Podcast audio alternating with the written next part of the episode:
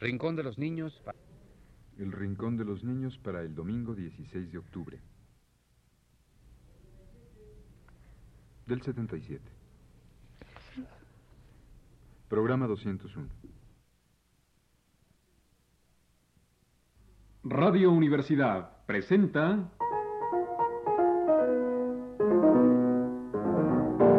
El Rincón de los Niños, un programa de Rocío Sanz.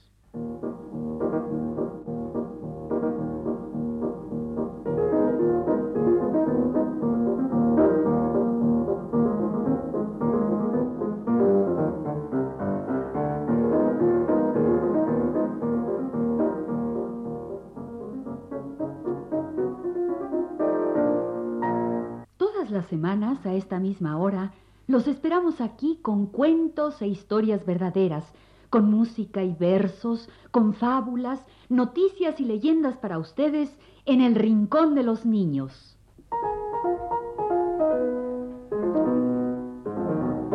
Hoy vamos a hablar sobre la lluvia, con datos, poemas, canciones y un juego para las tardes de lluvia. Mmm, qué bueno. A mí me gusta la lluvia. A mí también, porque hace crecer las cosas y todo se pone verde después del calor y la sequía. Y a mí me gusta la lluvia porque cantan las gotitas. ¿Cantan? ¿Las gotitas? Claro que cantan y estudian música. Si no, que te lo digan Ana Ofelia y Pepe en esta canción de Rocío Sanz que se llama Las gotitas cantarinas. Cuando llueve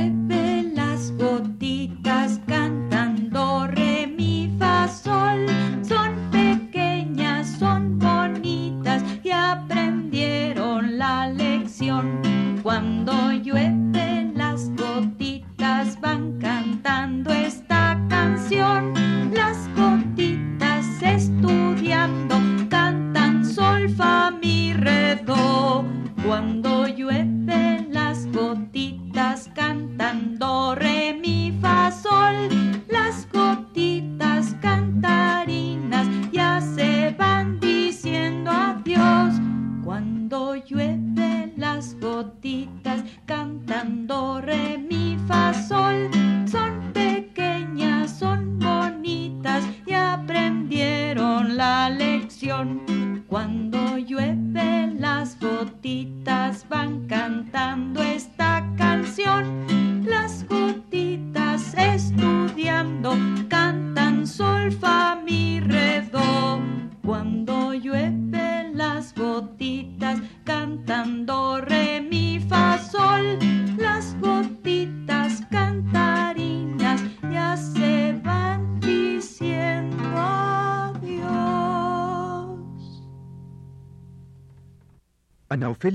cantaron y tocaron para nosotros Las gotitas cantarinas de Rocío Sanz.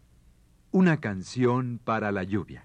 Oigan, ¿qué es la lluvia? ¿No, lo sabes? Claro que lo sé, es una cosa que moja, pero yo quiero saber exactamente qué es, porque llueve y todo eso. Ah, eso es muy fácil. La lluvia es vapor de agua condensado que cae de las nubes y llega al suelo en forma de gotas de agua. ¿Condensado? ¿Vapor de agua? Sí, mira, el agua se evapora de la superficie del mar, de los ríos y lagos. También sale vapor de agua de las plantas y la vegetación. ¿Y por qué se evapora? Por el calor del sol. Ah, ya sé. Como cuando pongo a hervir agua para mi café. Si la dejo en la lumbre se evapora toda. Exactamente. El calor hace que el agua se evapore. El calor del sol hace que se evapore el agua por toda la tierra, en el mar, en ríos y lagos. Ah, ya sé. Se forman las nubes. No, todavía no, no, no. El vapor de agua es invisible. Pero las nubes se ven. Es que las nubes no son vapor de agua, son vapor de agua condensado. Fíjate, el aire se va saturando de vapor de agua que sube de la tierra, de ríos y mares, de plantas y vegetación. Va subiendo y se va enfriando, y la humedad de ese aire se condensa y forma las nubes. Y cuando se dan las condiciones adecuadas, Las nubes dejan caer la lluvia.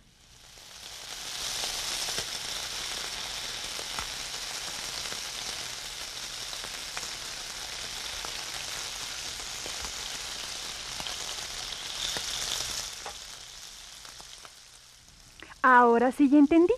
Entendí el ciclo del agua. Se evapora, se condensa y cae en forma de lluvia. O de copos de nieve. Para eso se necesita que haga mucho frío. Se forman cristales de hielo que se juntan y forman los copos de nieve que caen. Ese es el ciclo del agua. Evaporación, condensación y precipitación. ¿Qué qué? Lo mismo que tú dijiste. El agua se evapora, evaporación. Se condensa en nubes, condensación. Y cae, precipitación. Precipitar, en términos técnicos, es caer. O como dicen los boletines meteorológicos, los boletines del clima y el tiempo. La precipitación pluvial fue de 500 milímetros. No entendí nada. Yo te voy a explicar. La precipitación pluvial fue de 500 milímetros. Pluvial es todo lo referente a la lluvia. Precipitación, ya lo sabes, es la caída del agua. Y fue de 500 milímetros. Quiere decir que alcanzó medio metro. 500 milímetros son medio metro. La precipitación pluvial fue de 500 milímetros. O sea, que cayó agua hasta alcanzar medio metro. Válgame Dios. ¿Y dónde fue eso? Medio metro de agua es para inundar las casas. Bueno, eso fue la precipitación pluvial de un año completo. O sea, que en un año completo toda el agua de todas las lluvias, si hubiera caído en puro cemento plano, habría llegado a medio metro de alto. Así se calculan los niveles de lluvia. Si toda la lluvia que cayó en México en un año completo hubiera caído en cemento plano, el agua hubiera alcanzado medio metro de altura. Pero claro, el agua de lluvia en un año completo no cae en cemento plano. Se filtra por la tierrita, cae al mar y a los ríos. Y vuelve a empezar el lindo ciclo del agua. Evaporación, condensación y precipitación. Ya aprendí muchas cosas nuevas. Pluvial, referente a la lluvia. Precipitación pluvial, la caída de la lluvia. Ahora sí voy a entender los boletines meteorológicos cuando digan que la precipitación pluvial fue de tantos y tantos milímetros. Me voy a imaginar que la lluvia cayó en una alberca vacía de cemento y que el agua subió tantos y tantos milímetros. Bueno, ya entendiste el ciclo del agua y ya sabes interpretar los boletines de nivel de lluvias. Pero buen susto te hubieras llevado si te toca vivir en la India en el siglo pasado, ¿eh? ¿Por qué? ¿Por qué? Porque allí se registró la precipitación pluvial anual más alta de toda la historia del mundo. Y si hubieras vivido en Cherrapunji, India, en los años de 1860-1861, te hubiera tocado vivir el siguiente boletín. Estamos a fines de la temporada de lluvias en 1861. La precipitación anual en Cherrapunji, India, alcanzó los 26 metros y medio. ¡Qué horror! O sea que si Cherrapunji hubiera sido plano y de cemento, el agua llovida hubiera alcanzado 26 metros de altura. Ajá. Tan alto como un edificio de ocho pisos.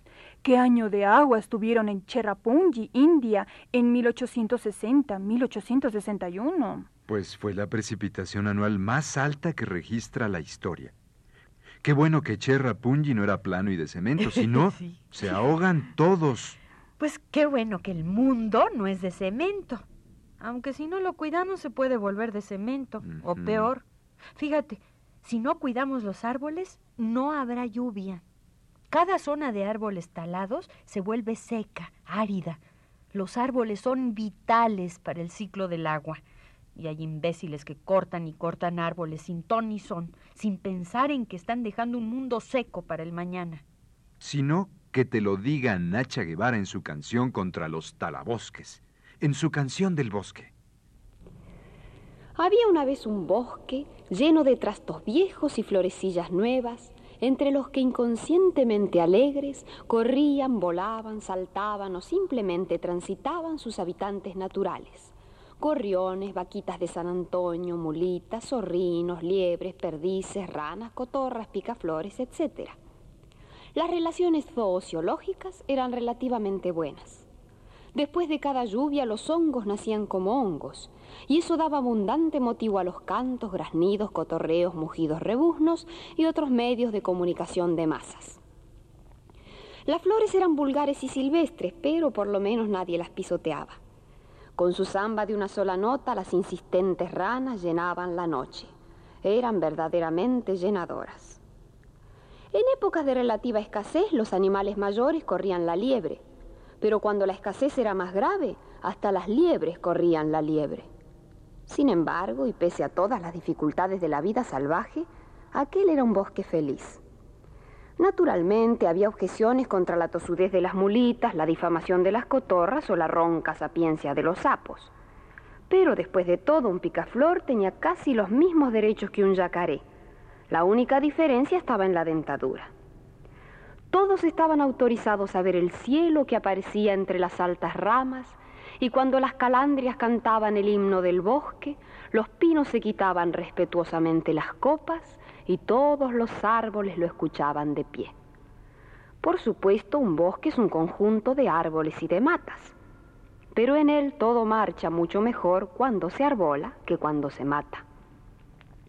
Esto no pareció importarle demasiado a un hombrecito ceñudo y sañudo que apareció en el bosque una mañana gris. De entrada miró con resentimiento arbustos y alimañas. Como anticipo pisoteó un escarabajo y le arrancó lentamente las alas a una mariposa. Al día siguiente vino con otros hombrecitos igualmente ceñudos y sañudos, acompañados de extraños instrumentos, herramientas y maquinarias.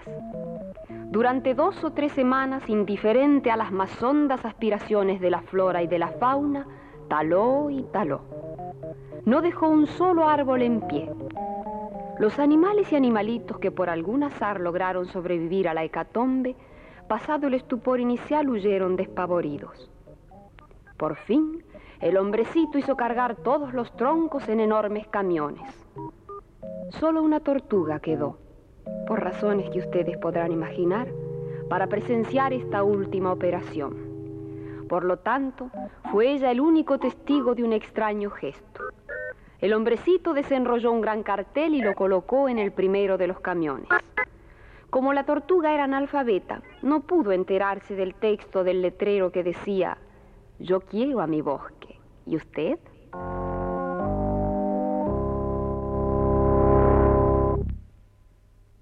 Nacha Guevara nos cantó Amor por el bosque, contra los que cortan árboles y destruyen así una de las riquezas de la tierra. Los árboles, que son vitales para el ciclo del agua, para las lluvias.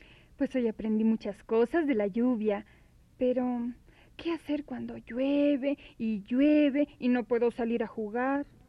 Pues alegrarte de que llueva por las cosechas y las cosas verdes de la tierra y ponerte a jugar dentro de casa. Claro, en casa puedes leer un buen libro. Puedes esculcar alguna enciclopedia ilustrada, a ver qué encuentras. Puedes pintar, dibujar, hacer cosas con papel doblado o recortado. Y puedes jugar al juego de los animales. Sí. Claro, que este juego puedes jugarlo también al aire libre cuando hace sol, pero entonces tal vez prefieras correr y saltar. Pero este juego de los animales es perfecto para cuando llueve y estás en casa con tus hermanos o con tus amigos. Vas a ver.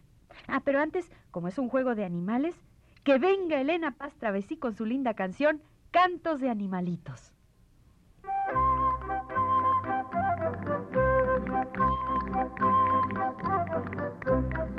Los conejitos brincan y saltan, en los campos los pájaros cantan y los perritos ladran guau guau, los gatitos te dicen miau.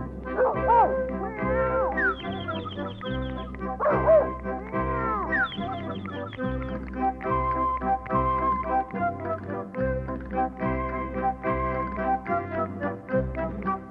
cuac, cuac, cuac, dicen los patitos, los burritos te cantan a gritos, sus palabras son siempre Gijón, te lo cantan en tono menor, en tono menor, en tono menor.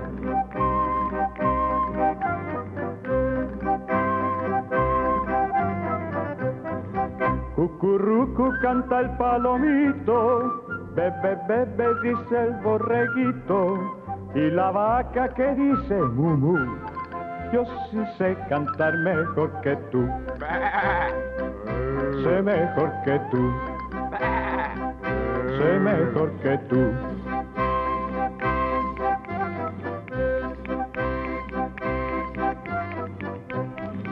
Kikiriki canta el gallito en las mañanas muy tempranito. El sapito te canta glo glo, te lo canta en tono de do, en tono de do, en tono de do.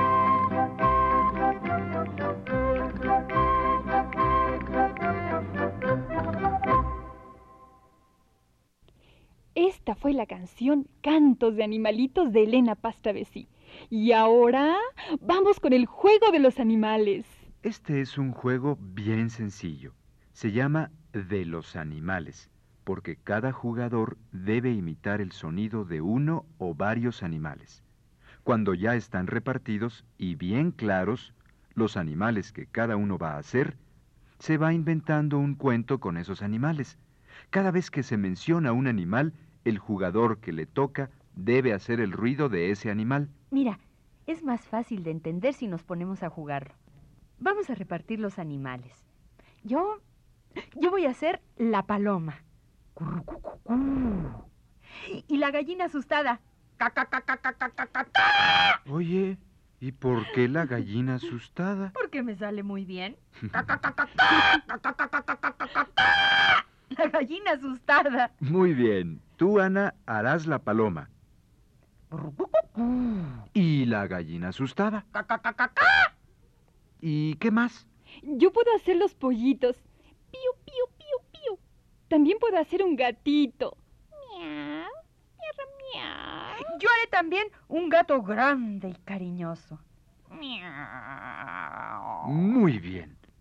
Natasha hará los pollitos. Pío, pío, pío. Y un gatito. ¿Y Ana? Ana hará el gato grande. Además de la paloma y la gallina asustada. Y yo, mm, yo, yo haré un toro. Mm. Y también haré un león.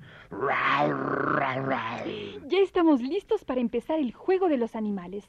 Ya están repartidos los papeles. Ya cada jugador sabe qué animal le toca. Ana, la paloma. La gallina asustada. Y el gato grande. Yo haré los pollitos. Pío, pío, pío. Y un gatito. Y yo haré el toro. Mm. Y el león. Y además, empezaré el cuento. Cuando mencione a un animal, el jugador que le toque ese animal deberá hacer su ruido. Y el que se equivoque, paga prenda. ¿Listas? Listas. Bueno, había una vez un toro mm, que se encontró una paloma.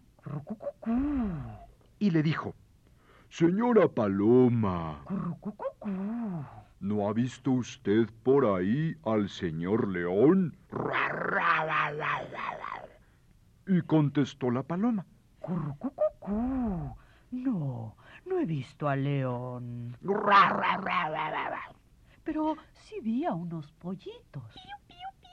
Los pollitos andaban escarbando la tierrita y en eso se acercó un gato grande. Los pollitos se asustaron y salieron corriendo y se encontraron con el león. Y más se asustaron y corrieron donde su mamá, la gallina. Y los iba persiguiendo el león. Y el gato grande. Y el toro. Los oyó desde lejos y dijo. Mm, ahí está mi amigo el león. Y anda persiguiendo a unos pollitos. Y con él va un gato grande. Y ahí anda revoloteando una paloma. Y un hipopótamo. ¿Un qué?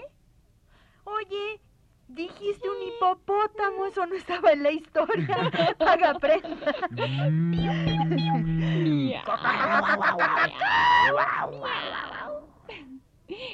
Metiste un hipopótamo y ese no estaba en la historia. Paga prenda, ándale. Además, ni sabemos cómo hace un hipopótamo. Ay, pues hace plash, plash, porque está en el agua. y además, nadie mencionó nunca al gatito. ¿Qué hago yo? Bueno, bueno. Pago prenda y sigamos, porque dejamos a todos los animales persiguiendo a los pollitos. Los pollitos se fueron con la gallina, que estaba asustadísima. Y entonces dijo la paloma, Esa, esa no es la paloma, esa es la gallina. Paga prenda, paga prenda. Mm, Me equivoqué y pago prenda. Y sigo. Dijo la paloma, "Currucucucú, ¿a dónde irán todos corriendo? Y dijo el gato, miau, yo vi unos pollitos muy lindos y quería presentarles a mi gatito. Pero se asustaron y se fueron con su mamá. La gallina asustada. Y yo, el gato, miau, me fui detrás. Pero todo lo que quería era presentarles a mi gatito. Que es muy cariñoso. Y estaba el león. Y se vino corriendo conmigo y eso asustó más a los pollitos. Y a la gallina. mm. No, dije gallina. Ay, y tú hiciste mu. Las gallinas no hacen mu. Bueno, pues vuelvo a pagar prenda por hacer mm cuando le tocaba la gallina. ¿Eh? ¿Eh? La gallina asustada protegió a sus pollitos. Pero el gato grande miau, le explicó que solo quería conocerlos bien y presentarles a su gato chiquito. ¿Y el toro? Mm. ¿Y el león? Eran unos metiches y todos acabaron de amigos. La paloma, currucucú, la gallina, ca, ca, ca, ca, ca, ca, los pollitos, y el gatito, y hasta el toro, y el león, y el gato grande, miau. Que ya se me estaba olvidando el gato grande, miau. Ese se echó muy contento a lamerse y a mirar como todos eran amigos. Mm.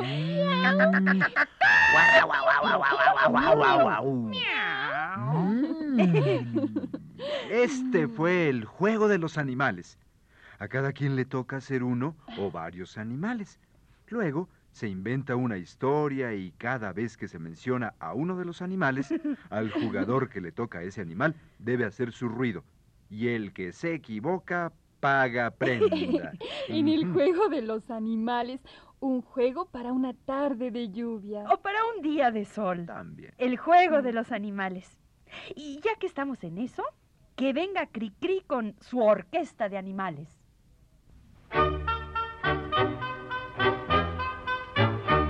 La orquesta de animales acaba de llegar, pues una linda fiesta aquí tendrá lugar. Escojan su pareja si gustan de bailar, que ya los animales terminan de afinar.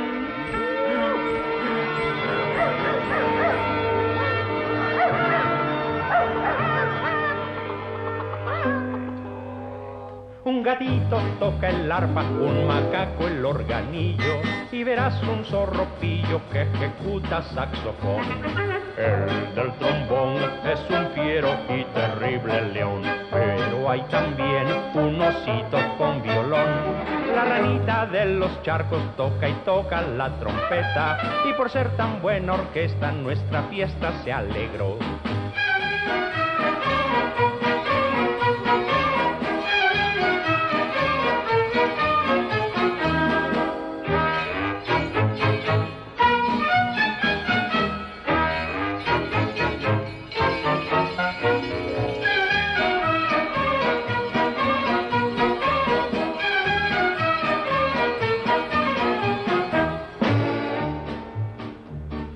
Orquesta de animales acaba de llegar, pues una linda fiesta aquí tendrá lugar. Escojan su pareja si gustan de bailar, que ya los animales terminan de afinar.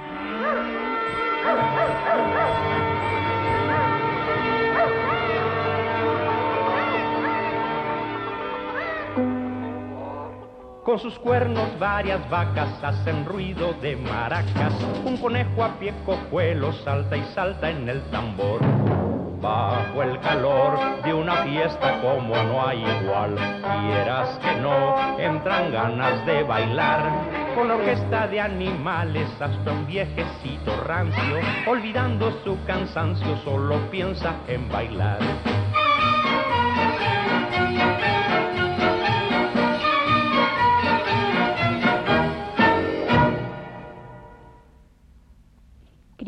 Cantó Orquesta de Animales, porque estábamos jugando el juego de los animales, en que cada jugador imita las voces de uno o varios animales. Pues para aprender cómo hacen los animalitos, nada mejor que otra canción de Cricri, que se llama Caminito de la Escuela. Allí salen las voces de muchos animalitos y con esto nos despedimos. Caminito de la Escuela.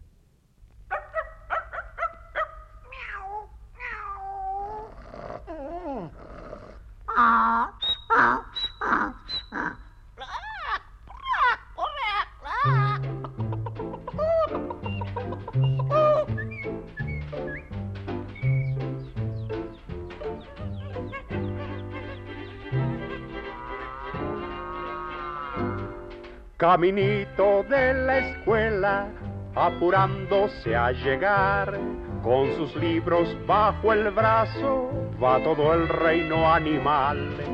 El ratón con espejuelos, de cuaderno el pavo real, y en la boca lleva el perro una goma de borrar. Cinco gatitos muy bien bañados, alzando los pies, van para el kinder entusiasmados de ir por primera vez. Caminito de la escuela, pataleando hasta el final. La tortuga va que vuela, procurando ser puntual.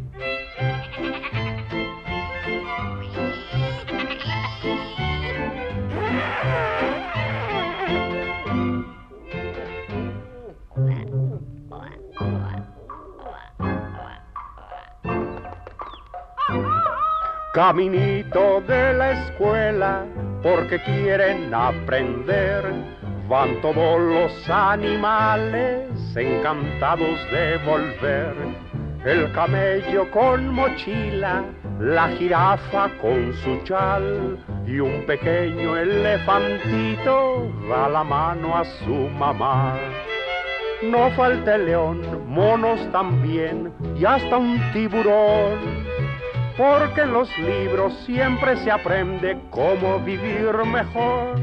La tortuga por escrito ha pedido a Santa Claus sus dos pares de patines para poder ir veloz, para poder ir veloz. Este ha sido El Rincón de los Niños. Un programa de Rocío Sanz.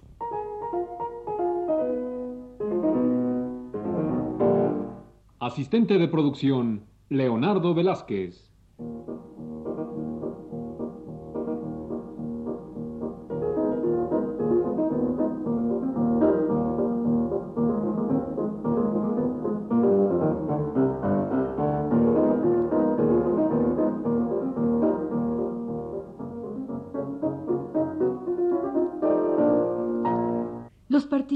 En este programa les damos las gracias por su atención y los invitamos a estar con nosotros todas las semanas a esta misma hora.